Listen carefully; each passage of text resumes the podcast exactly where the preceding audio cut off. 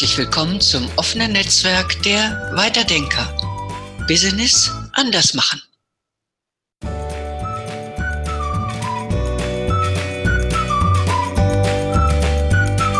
Ja, hallo und herzlich willkommen bei unserem nächsten Weiterdenker-Podcast.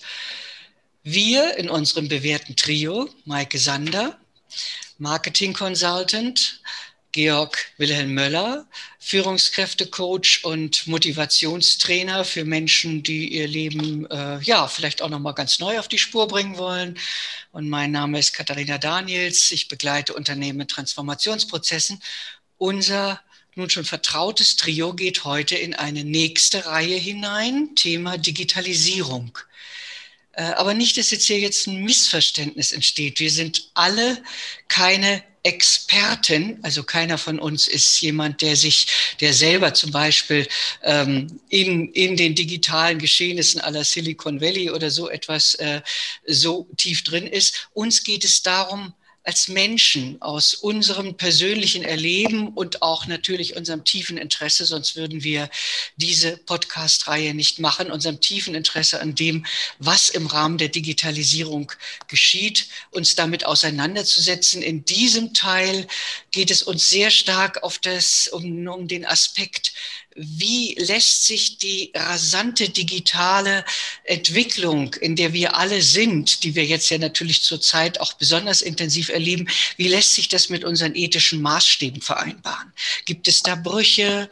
Ja, da würde ich doch mal gerne jetzt mitten in unser Gespräch reinstarten. Ja, äh, die Digitalisierung, ähm, ja, sie nimmt mir täglich irgendwie so ein bisschen Atem. Ähm, ohne Digitalisierung geht ja bei uns gar nichts mehr, insbesondere jetzt in dieser doch ähm, äh, in der Zeit, in der wir viel zu Hause sein müssen, auch so wie wir hier jetzt gerade unterwegs sind. Vieles ist möglich, was vor ein paar Jahren noch gar nicht denkbar war. Und das finde ich einfach berauschend. Auf der einen Seite, ich finde es klasse, dass wir äh, so kurze Wege rund um den Globus einfach in Bild und Ton äh, beschreiten können. Auf der anderen Seite habe ich auch immer wieder so Bedenken. Äh, vielleicht liegt es an der Generation. Ähm, ja, was macht eigentlich diese Digitalisierung mit uns, äh, wenn ich mal auf die, auf die Kehrseite der Medaille gucke? Ähm, manchmal ängstigt sie mich einfach. Ich denke, Georg, das ist eigentlich normal. Ähm, ich könnte das jetzt so, also ich habe so ein bisschen das Vergleichsbild mit der Industrialisierung. Auch da war es ein massiver Umbruch und auch da sind wahnsinnig viele Arbeitsplätze weggefallen. Ich habe so das Bild noch so im Kopf ähm, mit den Webstühlen, die kleinen Weber daheim, die plötzlich alle arbeitslos wurden, weil es diese großen Fabriken gab. Und sich die Prozesse, wie etwas produziert wurde, ähm, quasi über Nacht so unglaublich gravierend geändert hat. Und auch da haben natürlich die Leute geschrien äh, und haben gejammert und geklagt. Und äh, einerseits war dann der Stoff plötzlich günstiger, in Massen produziert, ähm, hat auf die Modebranche gigantische Auswirkungen gehabt. Auch da hat man die Kehrseite, dass die, die profitiert haben, die stellenweise dieselben waren, die davon auch ähm, darunter gelitten haben, weil der Arbeitsplatz war weg. Auf der anderen Seite konnte man dann günstiger sein neues Gewand erwerben. Ähm, auch da hatten wir so eine massive Umwälzung, die Angst gemacht hat und die Existenzen gekostet hat. Und im Laufe der Zeit hat sich dann einfach gezeigt, sind Arbeitsplätze weggefallen und es sind neue entstanden. Und ich denke, ähnlich erleben wir es aktuell in der Digitalisierung und in der Automatisierung, die ja Hand in Hand geht, gerade in der Industrie. Also mir wäre in äh, diesem, sage ich mal, gesamten Themengebiet ein ganz, ganz wichtiger Punkt, äh, wie unheimlich stark wir eigentlich alle gefordert sind, das, was da zurzeit an extrem rasanten Entwicklungen passiert, ob in der Arbeitswelt, also alles bedingt durch die Digitalisierung, ob in der Medizin, ob im täglichen Miteinander, dass wir das bewusst reflektieren. Und ich glaube, das ist eine Geschichte, wo ähm, doch, ich sag mal, die Gefahr immer wieder besteht, dass Menschen Dinge und Entwicklungen mitmachen, äh, ohne in dem Sinne weiterzudenken, wie ja auch unsere Plattformname sagt, ohne in dem Sinne weiterzudenken und tief reinzudringen, was bedeutet das eigentlich für mein Leben? Ich sage nur mal ein ganz kleines praktisches Beispiel, die Smartwatch,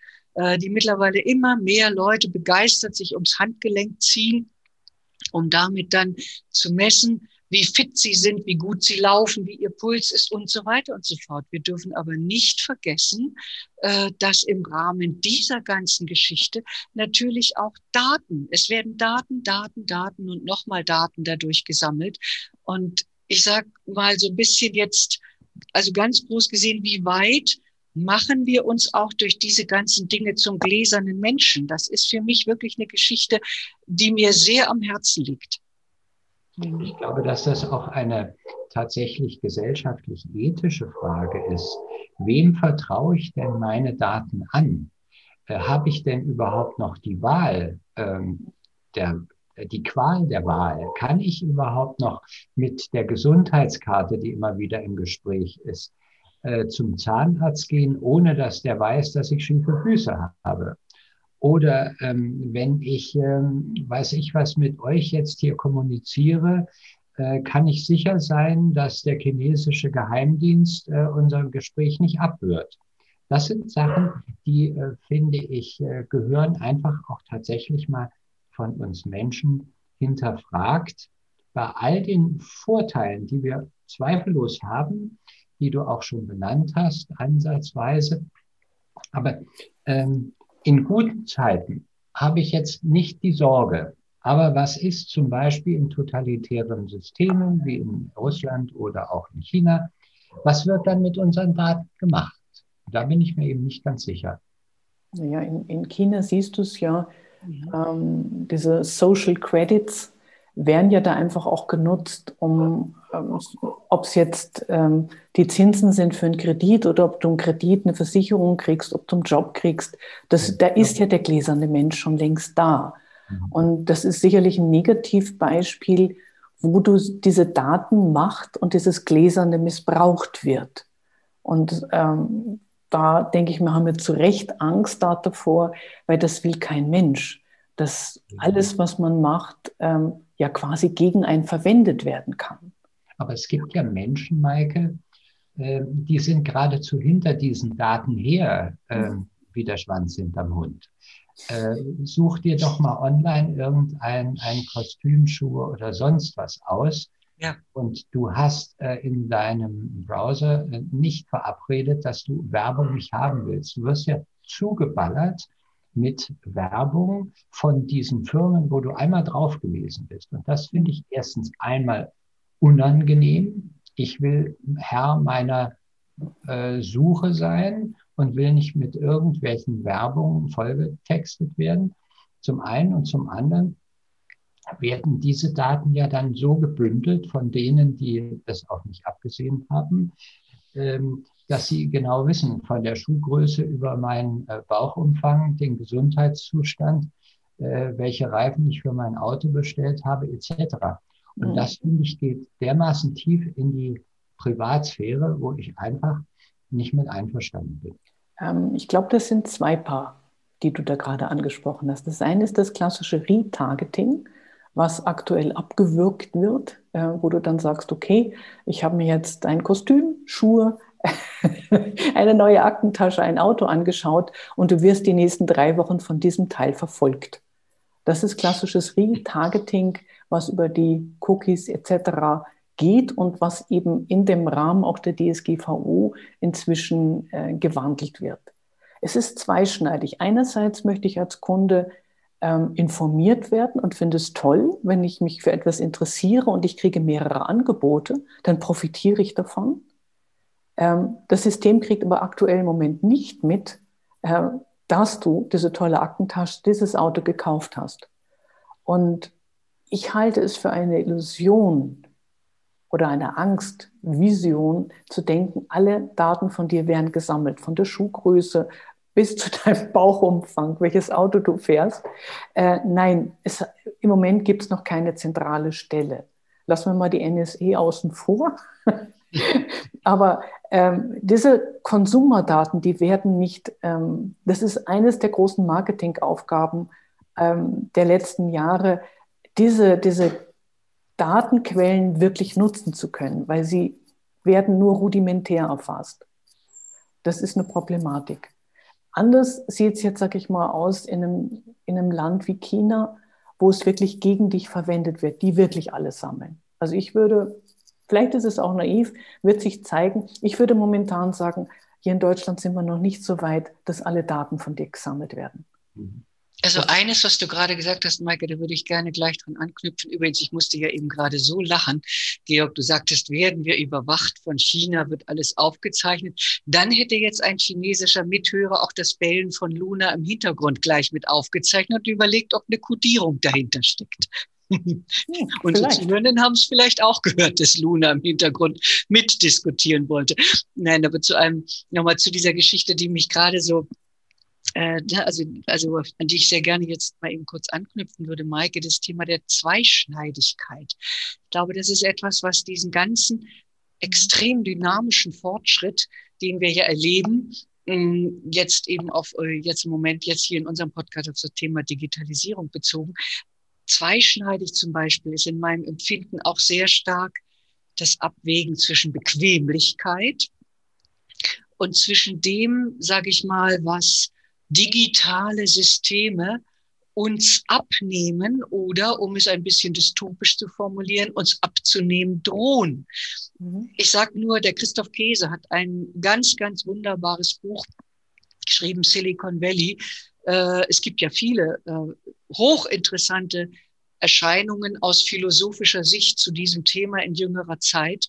Äh, aber jetzt speziell zum Beispiel auf, das, ähm, auf die Geschichte von Christoph Käse zurück in seinem Buch Silicon Valley, wo er sagt und auch warnt, wollen wir das wirklich, dass zum Beispiel das autonom fahrende Auto der Zukunft, was dann ausgerüstet ist mit allen möglichen äh, Sensoren, Informationen und, und, und. Äh, das fährt dich dann automatisch zu der vermeintlichen Wunschvergnügungskaufstätte, zu der du hin willst, was weiß ich, sei es, sei es, was weiß ich, das KDW in Berlin oder der Walmart sonst wo. Ähm, das heißt, es werden dir praktisch sämtliche Dinge, die über dich als Person eingespeist sind, fließen in diese Systeme rein und bauen aus dir als Mensch ein Muster. Und das ist das, was ich an der ganzen Geschichte ich sag mal so sehr durchdringungsbedürftig finde also die gesamte sogenannte künstliche Intelligenz, ich trete da ja immer wieder ein, wie ein Apologet dafür für auf, dass ich den Begriff der künstlichen Intelligenz so blöd finde äh, und so, ist ein unheimlich guter Marketing-Gag. Äh, aber was wirklich dahinter steckt, ist ja die Geschichte, das arbeitet mit Daten, die alle aus der Vergangenheit rekurriert werden. Und für mich ist ein ganz wichtiger Punkt, wenn uns praktisch sukzessive alle Wünsche sozusagen vermeintlich von den Augen durch digitale Systeme abgelesen werden, wo bleibt denn das, was den Menschen wirklich ausmacht, zum Beispiel die Überraschung, das Nicht-Geahnte, das, dass ich äh, etwas tue, was mir in der Sekunde vorher noch gar nicht bewusst war. Das ist für mich zum Beispiel auch so eine Sache von Zweischneidigkeit. Wie sehr prädisponiert äh, sogenannte künstliche Intelligenz unser Leben? Also ich finde, dass wir äh, damit so lange gut leben können, solange tatsächlich unsere Privatsphäre noch halbwegs geschützt ist. Wenn aber wir tatsächlich alle Daten, wenn wir, also ich sag mal, ein, ein, eine Datenperson sind, die durch, durch das All schwebt und jederzeit von jedem abgerufen werden kann, dann finde ich das doch ein bisschen scary. Ähm, und äh, ich hoffe, dass also die DSGVO jetzt äh, ansetzt und dann einfach auch guckt, ähm, dass, dass, dass wir geschützt werden. Weil solange wir hier in einem, äh, ich sag mal, funktionierenden Staatengefüge sind, ich nenne jetzt einfach mal so Europa, zumindest Westeuropa, habe ich nur begrenzte Sorge, die, die wir gerade teilen miteinander. Aber in dem Moment, wo beispielsweise politische Systeme kippen könnten, dann äh, wird es so heikel, dass ich einfach hier an dieser Stelle äh, gerne meinen Rückzug antreten würde, was ich nicht kann, was ich einsehe. Äh, wir hängen da mittendrin und äh, das, Maike, was du vorhin gesagt hast, ähm, dass äh, die Ängste immer da waren, auch im Zeitalter der Industrialisierung. Ja, das stimmt. Aber wir hatten natürlich bei weitem nicht diese überall, diese weltumspannende Vernetzung, wo jeder, der äh, berufen oder auch nicht berufen ist, auf uns zugreifen kann. Und das finde ich wäre nicht in Ordnung. Mir ist aber wichtig jetzt in unserer Sendung, dass wir tatsächlich wir wollen es nicht ignorieren, aber wir müssen einfach auch nochmal diese positive Entwicklung sehen. Was haben wir alles für kolossale Vorteile durch diese Digitalisierung? Im kleinsten, also im täglichen, äh, im Gesundheitsbereich, auch beim Autofahren. Alles ist elekt elektronisch. Ähm, äh, wir, wir fliegen voll automatisch. Wir merken es nur nicht weil die Piloten da vorne in der Kanzel sitzen, wenn sie mal wieder da sitzen dürfen und lachen sich eins und haben Cognac am Hals. Also zumindest ähm, gibt es da Länder, die das machen. Und sie haben einfach auf Autopilot gestellt und es funktioniert. Sie kommen eines Tages im, im BER an. Ähm, hoffentlich. Und deswegen, also das ist mir wichtig. Äh, es gibt so wahnsinnig viele Vorteile oder fast nur Vorteile durch die digitale Entwicklung. Und äh, ich denke, die lohnen sich tatsächlich mal äh, näher betrachtet zu werden. Ja, es ist ähm, zweischneidig, ne?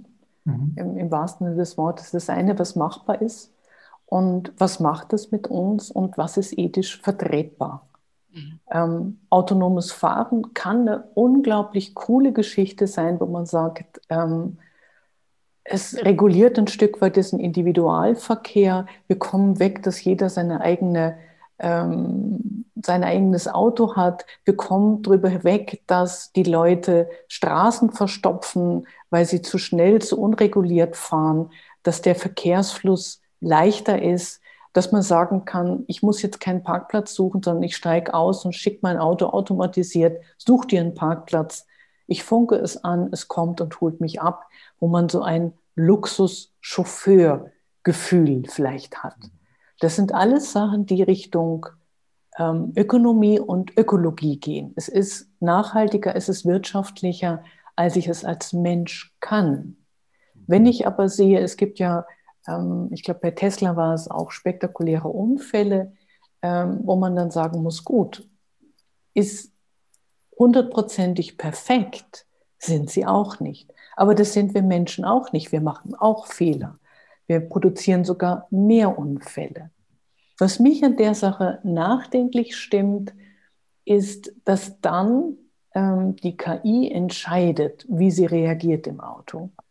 Opfert sie mich als Fahrer als Insasse, weil dadurch eine Familie geschützt wird, in die ich vielleicht reinfahre als Mensch und sagt dann, ähm, wenn du stirbst, ist es das geringere Übel, als wenn drei Menschen sterben, wiegt sie dahingehend ab, was ich in dem Sinne wahrscheinlich in der Situation gar nicht so entscheiden könnte und würde wahrscheinlich alle mitnehmen, die Familie und mich, wenn ich als Mensch entscheide. Das, das sehe ich wirklich kritisch. Ähm, man kann rational sagen, die Maschine, die künstliche Intelligenz ist da vielleicht der bessere Mensch, weil es die rationalere Entscheidung trifft.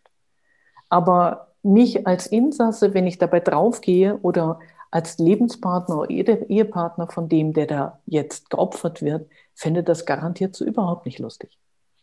Bei dem autonomen Fahren kommt ja noch eines hinzu, nämlich die menschliche Schwäche.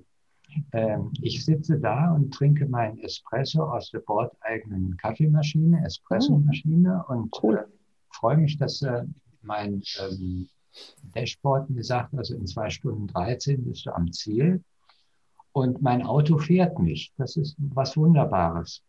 So, und äh, ich könnte ja selber auch noch eingreifen. Das ist mir ja unbenommen. Aber mache ich das dann auch? Oder verlasse ich mich nicht einfach auf diese Technik und bin ja völlig tiefenentspannt mhm. und ähm, müsste jetzt eingreifen, weil ich das Unheil kommen sehe, aber auf der anderen Seite sage ich mir auch, wird schon gut gehen. Und ähm, die, diese Schnittstelle, die ist mir jetzt zum Beispiel noch überhaupt nicht klar. Ich denke also, mir, da müssen wir reinwachsen, weißt du? Das ist ja, ja nichts, mit dem wir vertraut sind. Möglich, möglich, ja. möglich. Ich ja. Ähm, äh, erinnere gerne an ein Gespräch, was ich ähm, kurz vor Weihnachten mit einem Freund, ähm, der großer Chirurg ist, äh, noch ähm, geführt habe. Der ist für den ganzen Bauchraum zuständig.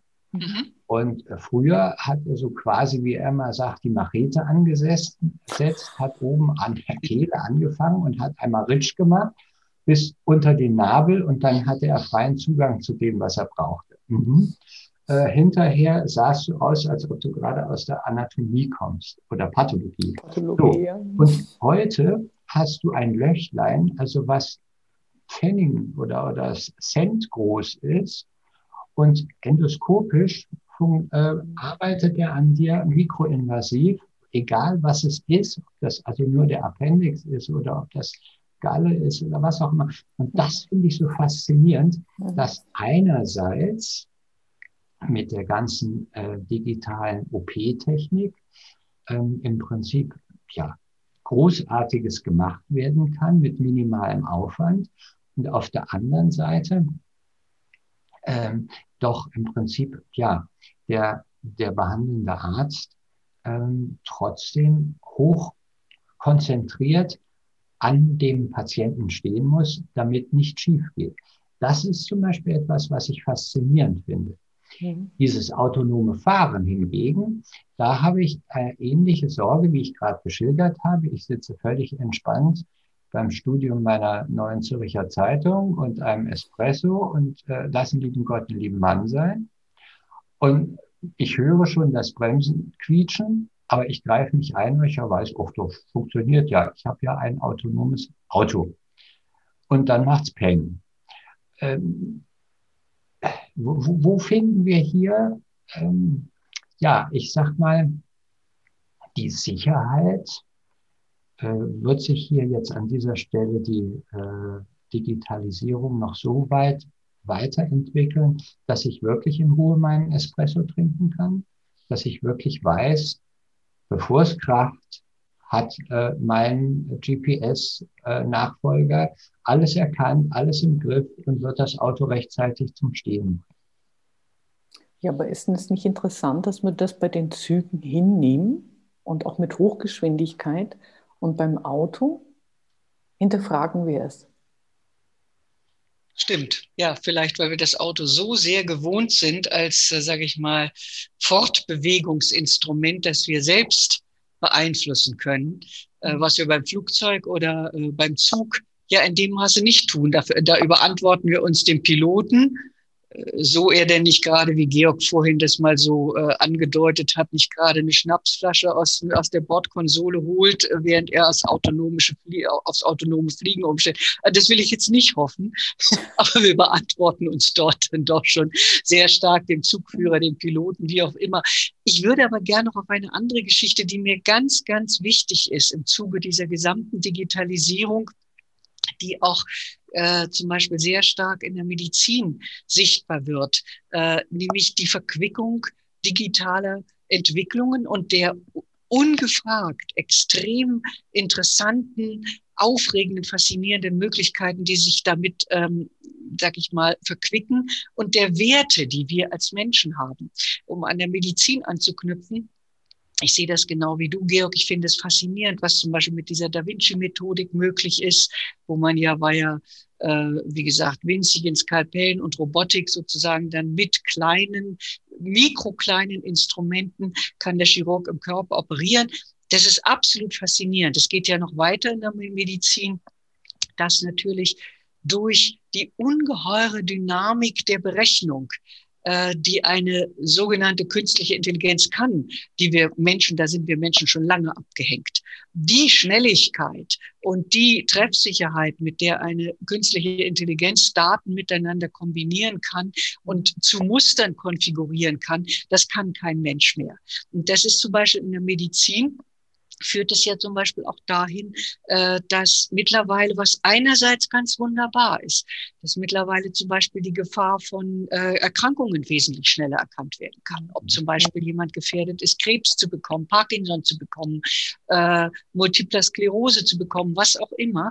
Das ist einerseits etwas Wunderbares und andererseits frage ich mich dann auch, da kommt dann so ein kleines Bedenkenteufelchen in meinem Kopf hoch, dass ich mich frage, ja, aber Moment mal, je intensiver wir auf diese Vervollkommnung auch von uns als Mensch durch digitale technologische Möglichkeiten kommen, wie weit schaffen wir uns ich sag mal, wirklich so etwas einmal wie ein Homunculus und wie weit schaffen wir ein Perfektionierungsbild von uns, was uns vielleicht im Letzthinein A überflüssig macht oder auf die Medizin bezogen einen Menschen kreiert, wo zum Beispiel Fehlerhaftigkeit nicht mehr geduldet wird wo es zum Beispiel heißt, ja, aber wenn es die Möglichkeit gibt der Früherkennung und so weiter und so fort, äh, dann darfst du eigentlich, ich sage jetzt mal wirklich ganz dystopisch so eine Gesellschaft gezeichnet, dann darfst du nicht mehr krank werden. Wenn du krank bist, bist du nicht mehr gesellschaftswürdig. Das sind alles so Dinge, die damit einherschwingen. Es gibt mittlerweile ja auch immer mehr durchaus sehr intelligente Science-Fiction-Literatur, die genau auf solche Dinge auch rekurriert und sagt, was heißt das eigentlich? Wo können wir dahin steuern? Das zum Beispiel, ich habe neulich so einen Thriller gelesen. Ich habe jetzt wirklich den Titel im Moment nicht im Kopf, finde ihn aber wahrscheinlich noch, um ihn in die Shownote reinzutun der unheimlich und äh, unheimlich toll geschrieben war. Genau, war Frank Schätzing, jetzt fällt es mir wieder ein. Wo eine große künstliche Intelligenz, ein riesiger Big Brother praktisch gewachsen ist und entstanden ist, der so programmiert war, dass er das Beste für unsere Welt und vor allen Dingen unsere Umwelt machen sollte und der mhm. schlussendlich die Menschheit vernichtete, sukzessive, mhm. weil die Menschheit den Planeten kaputt macht. Mhm. Also das nur so als etwas, ja, als zwar sehr drastisch. Aber, aber da brauchen wir ja gar nicht den Big Brother zu wir machen das schon alleine, wir Menschen. Wir machen die Welt, wenn wir. Nein, nein, Georg, also du hast mich jetzt falsch verstanden. Ich meinte jetzt die künstliche Intelligenz, die uns Menschen sukzessive, und in gewisser Weise hat das ja eine bezwingende Logik. Und das mhm. ist ja auch genau äh, das Faszinierende an der sogenannten Künste, dass die ja mit einer unbestechlichen Logik agiert, in der Art, wie sie über Schlussfolgerungen zu Wahrscheinlichkeiten kommt und mhm. irgendwann vielleicht zu der Wahrscheinlichkeit kommt, diese unselige zweibeinige Kreatur, die da diese Welt, die da durch die Weltgeschichte äh, vagabundiert, macht diesen Planeten kaputt. Also brauchen wir sie nicht mehr. Mhm. Das jetzt mal wirklich ganz, äh, mhm. ja, ne, also überspitzt formuliert. Mhm. Aber das ist so eine dieser Geschichten, wo ich denke, wir müssen sehr darauf achten, inwieweit wir uns, also inwieweit wir noch wirklich auf Augenhöhe mit dem sind, was wir hier schaffen, oder inwieweit wir nicht anfangen, uns davon äh, in einem solchen Maße abhängig zu machen, dass wir selbst uns als Spezies in Frage stellen. Ja, ähm, auch da möchte ich fast sagen, dass haben wir, diese Schritte haben wir fast immer wahrscheinlich gehabt dass wir Abhängigkeiten produzieren. Abhängigkeiten vom Auto, Abhängigkeiten vom Strom, mhm, von vielen stimmt. Dingen, ne? wo wir sagen, ohne dem können wir nicht leben. Strom noch durch die Digitalisierung noch viel drastischer. Wenn jetzt ähm, totalitäre Staat ein anderes Land hacken würde und legt die Stromversorgung äh, lahm, dann, bitte? Dann ist hier finster. Ja, dann, dann war es das. Und so kannst du natürlich ja, es ist halt wirklich, ähm, wo man sagt, man kann ähm, wie ein Messer, das kannst du verwenden, um ein wunderbares Essen zu schnipseln. Du kannst es aber auch dazu benutzen, um deinen Partner abzumeucheln oder deine Tiere zu quälen. Mhm. Ähm, es ist erstmal wertfrei erschaffen und wir brauchen ein Wertesystem, eine menschliche Intelligenz, um damit umzugehen und da reinzuwachsen, auch in die Verantwortung. Und eben das nicht kippen zu lassen, dass es missbraucht wird von Menschen, die ähm, kein bis ein sehr schlechtes äh, egoistisches Wertesystem haben. Und ja, damit, ja, aber das ist das Problem haben wir auch immer, weil sonst hätten wir diese massive Umweltverschmutzung nicht, weil da Menschen agieren, ähm, denen Nachhaltigkeit und Werte äh, einfach Schnurz sind. Da hast du, Maike, unbedingt meine Gedanken gerade gelesen. Ich finde, das gehört zu, zum, zu unserer Aufgabe, zu unserer aller Aufgabe, tatsächlich das mit in die Kinder- und die Erwachsenenbildung und Erziehung mit hineinzunehmen.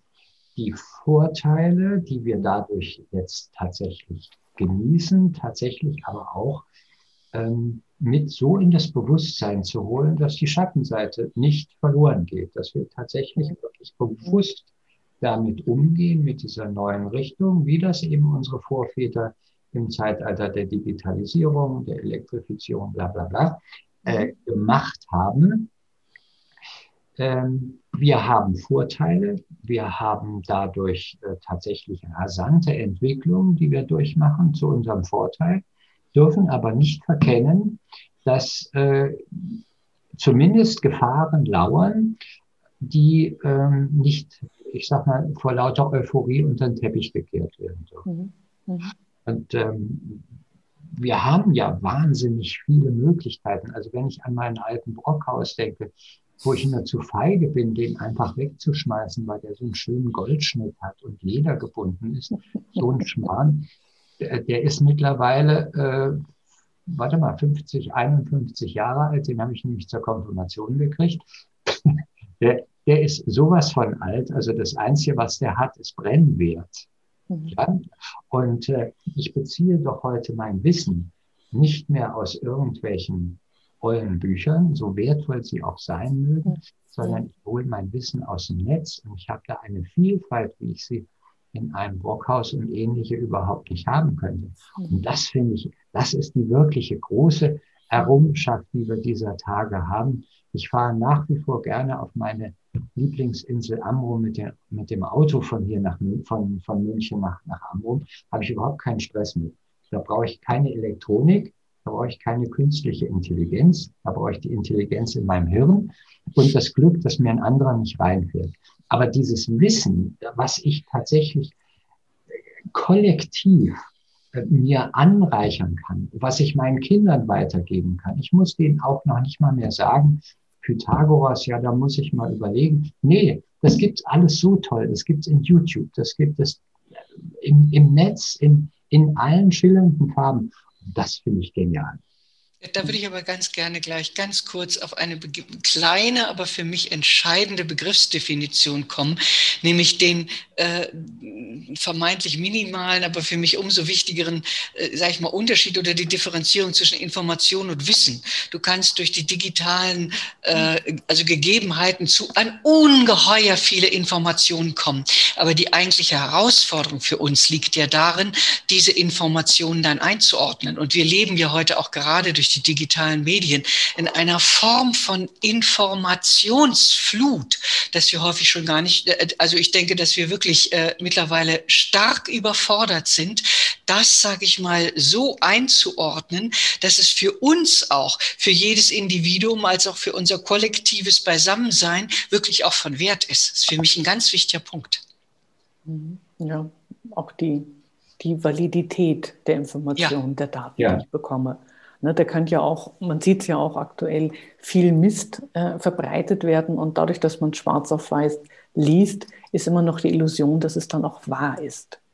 Aber das hat auch wieder was mit Erziehung zu tun, ja. dass wir einfach sagen, glaub nicht jedem Mist, sondern hinterfrage, lerne das mhm. Lernen, lerne zu hinterfragen, nutze deinen Grips, den dir keine künstliche Intelligenz ähm, ersetzen kann und äh, evaluiere für dich, was du brauchst, was für dich förderlich ist, weiterbringend ist und dann auch möglichst richtig ist. Mhm. Ja, da kommen wir wieder zu dem, wo wir eigentlich bei der Tür zur Zukunft angefangen hatten, glaube ich. Mhm. Mit dem Wertesystem das Hirnkasteln nutzen. Erziehung hätte ich jetzt fast gar nicht gesagt, weil Erziehung ist, ähm, ich hätte jetzt eher Persönlichkeitsentwicklung gesagt, das ist etwas, ein, ein lebenslanger Prozess.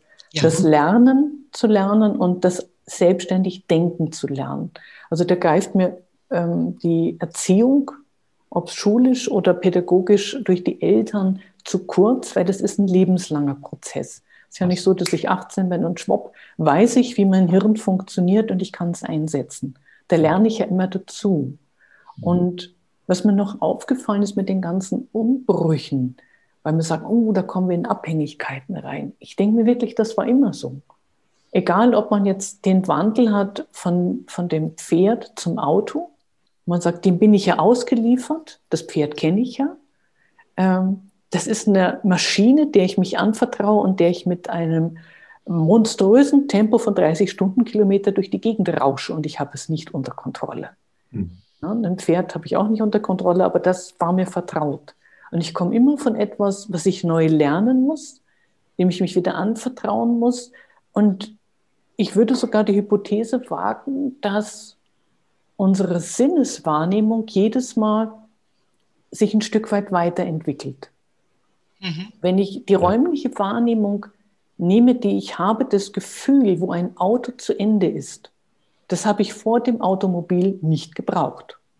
Stimmt. Punkt. Mhm. Ja. ja. selbst wenn ich mit einer Kutsche unterwegs war, klar, sicherlich, wenn ich jetzt die Zentren nehme, ähm, wo dann wirklich, ähm, irgendwie fällt mir da gerade London ein, warum auch immer, äh, wo dann halt viel Kutschbetrieb war, da muss man halt schon schauen, passe ich aneinander vorbei. Aber diese räumliche Wahrnehmung, denke ich mir, hat sich erst wirklich mit dem Auto entwickelt.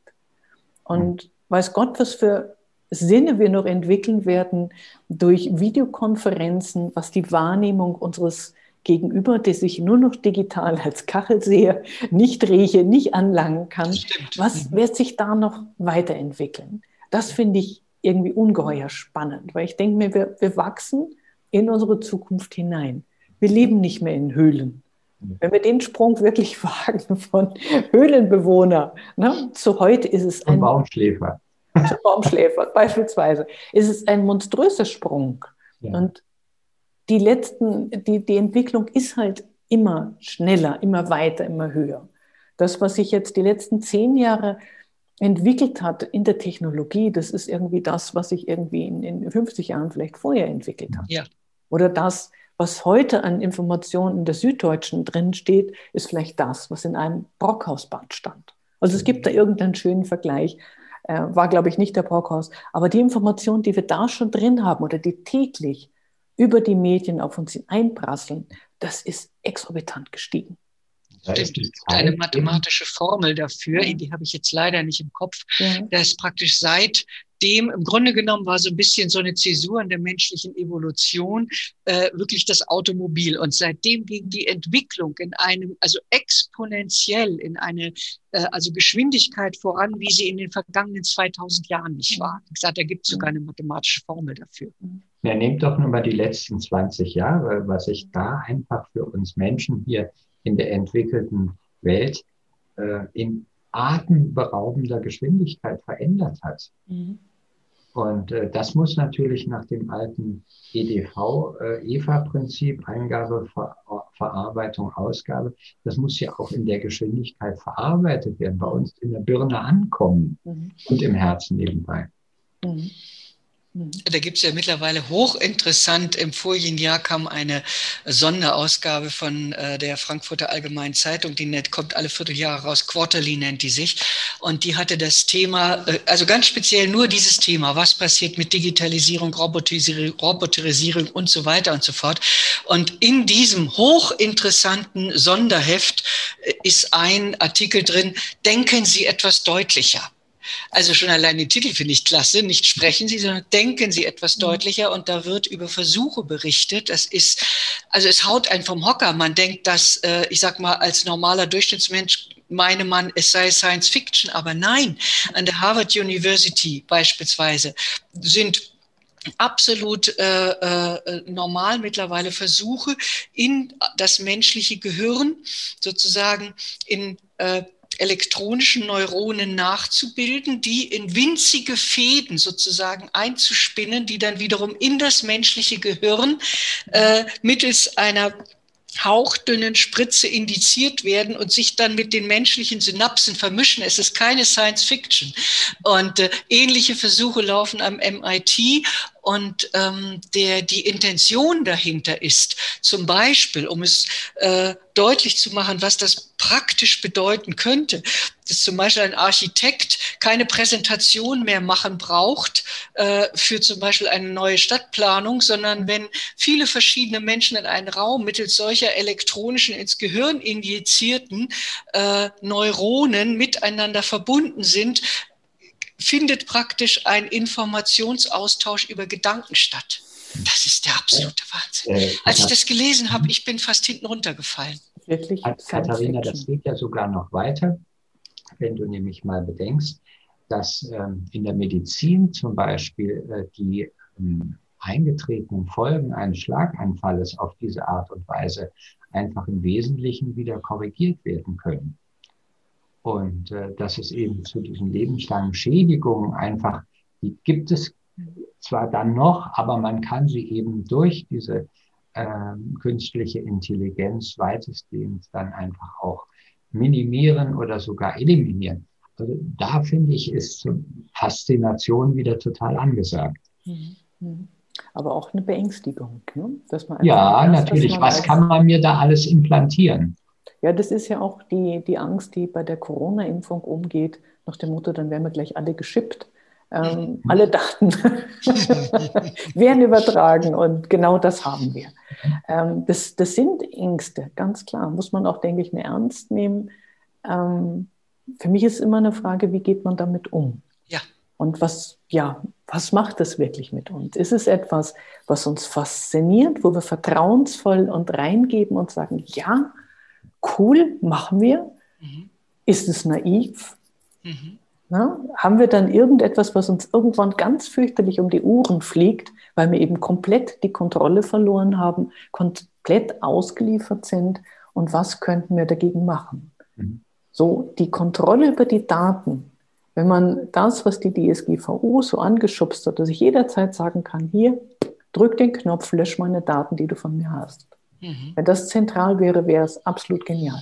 Auf der anderen Seite, wenn ich diese E-Patientenakte nehme, eine Transparenz, äh, Georg, die du vorhin angesprochen hast, die Angst, dass jemand deinen Bauchumfang und deine schiefen Füße kennt, bloß weil er ähm, eine Grippebehandlung bei dir durchführt, ähm, warum nicht? Das geht Richtung ganzheitlich, zu, zu verstehen, dass du eine komplette Person bist und jetzt nicht gerade nur aus den Zähnen oder nur aus deiner Lunge bestehst, sondern ähm, Vorerkrankung hast, eine bestimmte ähm, Asymmetrie in deinem Körper, wie sie jeder hat, Schwachstellen und das einfach mit einfließt in die nächste Behandlung. Bin sofort bei dir, liebe mhm. Maike.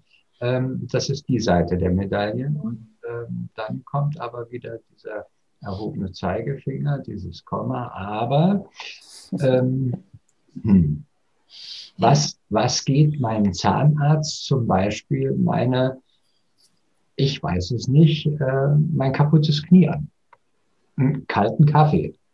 Ja, äh, das ist, oder was kann er damit machen? Also es hat was Positives und es hat eben auch etwas, was man zumindest im Blick haben sollte, damit äh, kein Missbrauch getrieben wird.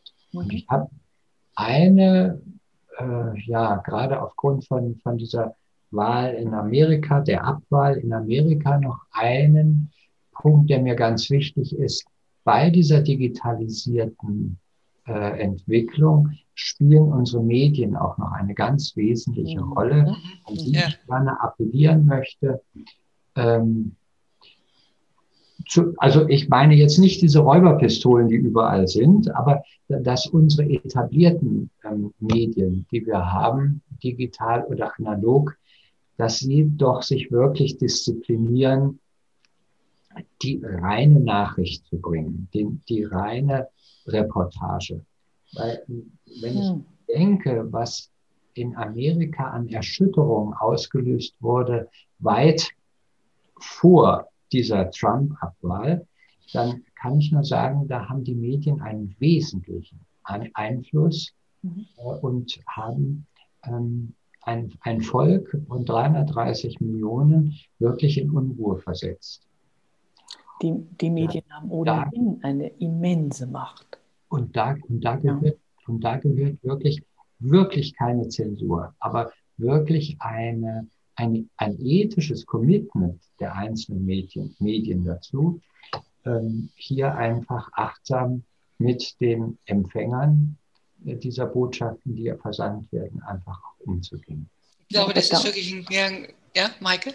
Der ist einfach auch die Frage, was ist denn wahr? Das wissen wir ja, ja nicht. Richtig. Ja, über die Globalisierung. Wir denken zu wissen, was in einem anderen Land oder was in unserem Land vorgeht. Aber faktisch wissen tun wir es nicht. Mhm. Mhm. Das ist so, ähm, so ein bisschen im Kleinen hast du die Gerüchte in der Nachbarschaft. Ne? Der ja. Bauer X schlägt seine Frau, du weißt es nicht. Einmal dieses Gerücht in die Welt gesetzt, kriegt eine Eigendynamik. Ja, und das ist ja auch das, was diese ganzen Verschwörungstheoretiker aufgreifen, weil sie sagen, ja, das ist gestellt. Du mhm. kannst alles im Video und in der Bildbearbeitung inzwischen so stellen, dass du etwas aus dem Kontext reißt. Du weißt nicht, was ist wahr, was ist richtig. Sind wir wieder beim Wertesystem. Ja, ja, wir kommen immer wieder auf die Ethik und das Wertesystem zurück, zu dem, was du gerade sagtest, Maike, mit dem Dorf. Wir leben durch die Digitalisierung in gewisser Weise in einem globalen Dorf, in einem globalisierten ja. Dorf. Genau. Alle Dinge also geschehen schneller, geschehen rascher, die auch, auch sage ich mal, wo noch vor 100 Jahren niemand auf die Idee käme, dass man überhaupt eine Ahnung hätte, wie meinetwegen jemand in bestimmten Umständen in China, in den USA oder sonst wo lebt. All das ist uns praktisch heutzutage, rückt uns regelrecht ins Wohnzimmer. Äh, mhm. Und ich denke auch hier, das ist auch, denke ich, eine Frage dessen zwischen Nähe und Distanz, die die Digitalisierung auch sehr stark aufwirft. Wie mhm. nah kommen wir uns wirklich? Inwieweit werden auch Fiktionen geschaffen? Wir wüssten etwas, so ein bisschen anknüpfend an das, was du gerade sagst, Maike, hm, obwohl wir es gar nicht mit unseren ganzen Sinnen erfassen. Auch das ist für mich eine ganz wichtige Geschichte. Wie weit äh, wir als Mensch überhaupt noch in der Lage sind, diese ganze Entwicklung wirklich reflexiv zu begleiten. In uns allen schlummert ja auch immer noch der Steinzeitmensch. Und, und ich bin wieder bei der Ethik. Es ist mir so, ich glaube, es ist so ungeheuer wichtig, dass alles, was passiert, sei es in der Medizin, sei es in diesen ganzen autonomen Geschichten wie autonomes Fahren, autonome Bedürfnissteuerung, etc. pp. In alledem ist es meines Erachtens, es gibt ein wunderbares Buch übrigens davon von der Professorin Sarah Spiekermann, die über viele Jahre in Silicon Valley gearbeitet hat, digitale Ethik, die immer wieder mahnt, sagt, wir brauchen einen ständigen Bewusstseinsprozess, was dort eigentlich passiert, äh, was zum Beispiel durch digitale Anwendungen gefördert wird, was nicht gefördert werden sollte. Und ich glaube, da brauchen wir A, äh, sehr wache Ethikkommissionen, die viele verschiedene Aspekte dessen betrachten, die aber auch wirklich in, in, das, in die Bevölkerung hinein äh, ihre Denkwirkung entfalten. Das ist meines Erachtens, was ungeheuer wichtig ist für jeden Einzelnen von uns. Also die Kommission ist natürlich die Überwachungsinstanz, aber ich glaube, es geht bei jedem von uns tatsächlich ab, dass wir uns tatsächlich auch ethisch tja, versuchen, korrekt zu verhalten. Jeder einzelne von uns, äh, ich habe jetzt gerade wieder so in Erinnerung, das, was Maike sagte, da von dem, von dem Gerücht im, im, im Dorf. Ja, das ist einfach unethisch, nicht korrekt. Und so können wir es als, als Individuen, als Partner, als Nachbarn, als, ähm, ja, als Bevölkerung, als Bürger jedes unseres Landes wirklich ja, uns immer wieder täglich auf die Fahne schreiben, äh, ausgesprochen achtsam, mhm. ethisch äh, mit dieser rasend schnellen Entwicklung ähm, umzugehen, damit mhm. wir uns nicht selber ein Beinchen stellen. Also Georg, ich finde, das war ein so famoses Schlusswort, was du gesprochen hast. Und ich denke, man hat auch in unserem Dialog wieder gemerkt, wir konnten ja, natürlich können wir nur ein winzig, winzig, winzig kleines Teilchen dieses so außerordentlich komplexen, im Grunde genommen gar nicht fassbaren Gebietes abdecken. Aber wir würden uns natürlich total freuen, wenn unsere Zuhörenden einfach die Lust bekommen haben, wenn sie unserem Gespräch gelauscht haben, selber mal so ein bisschen für sich auch nachzudenken, wo sind denn bei mir die Punkte im Rahmen des Gesamten, was sich dort digital entwickelt, worüber ich mich freue, was ich als Chancen sehe, wo ich vorsichtig sein sollte, wenn wir ihnen einfach so einen kleinen Anstups gegeben haben. Ja, in diesem Sinne. Wir freuen uns, dass Sie uns zugehört haben. Wir freuen uns, wenn Sie uns weiter begleiten auf unseren kleinen Gedankenreisen und bis zum nächsten Mal in dieser Runde. Tschüss. Ciao. Danke, tschüss. Gute Zeit.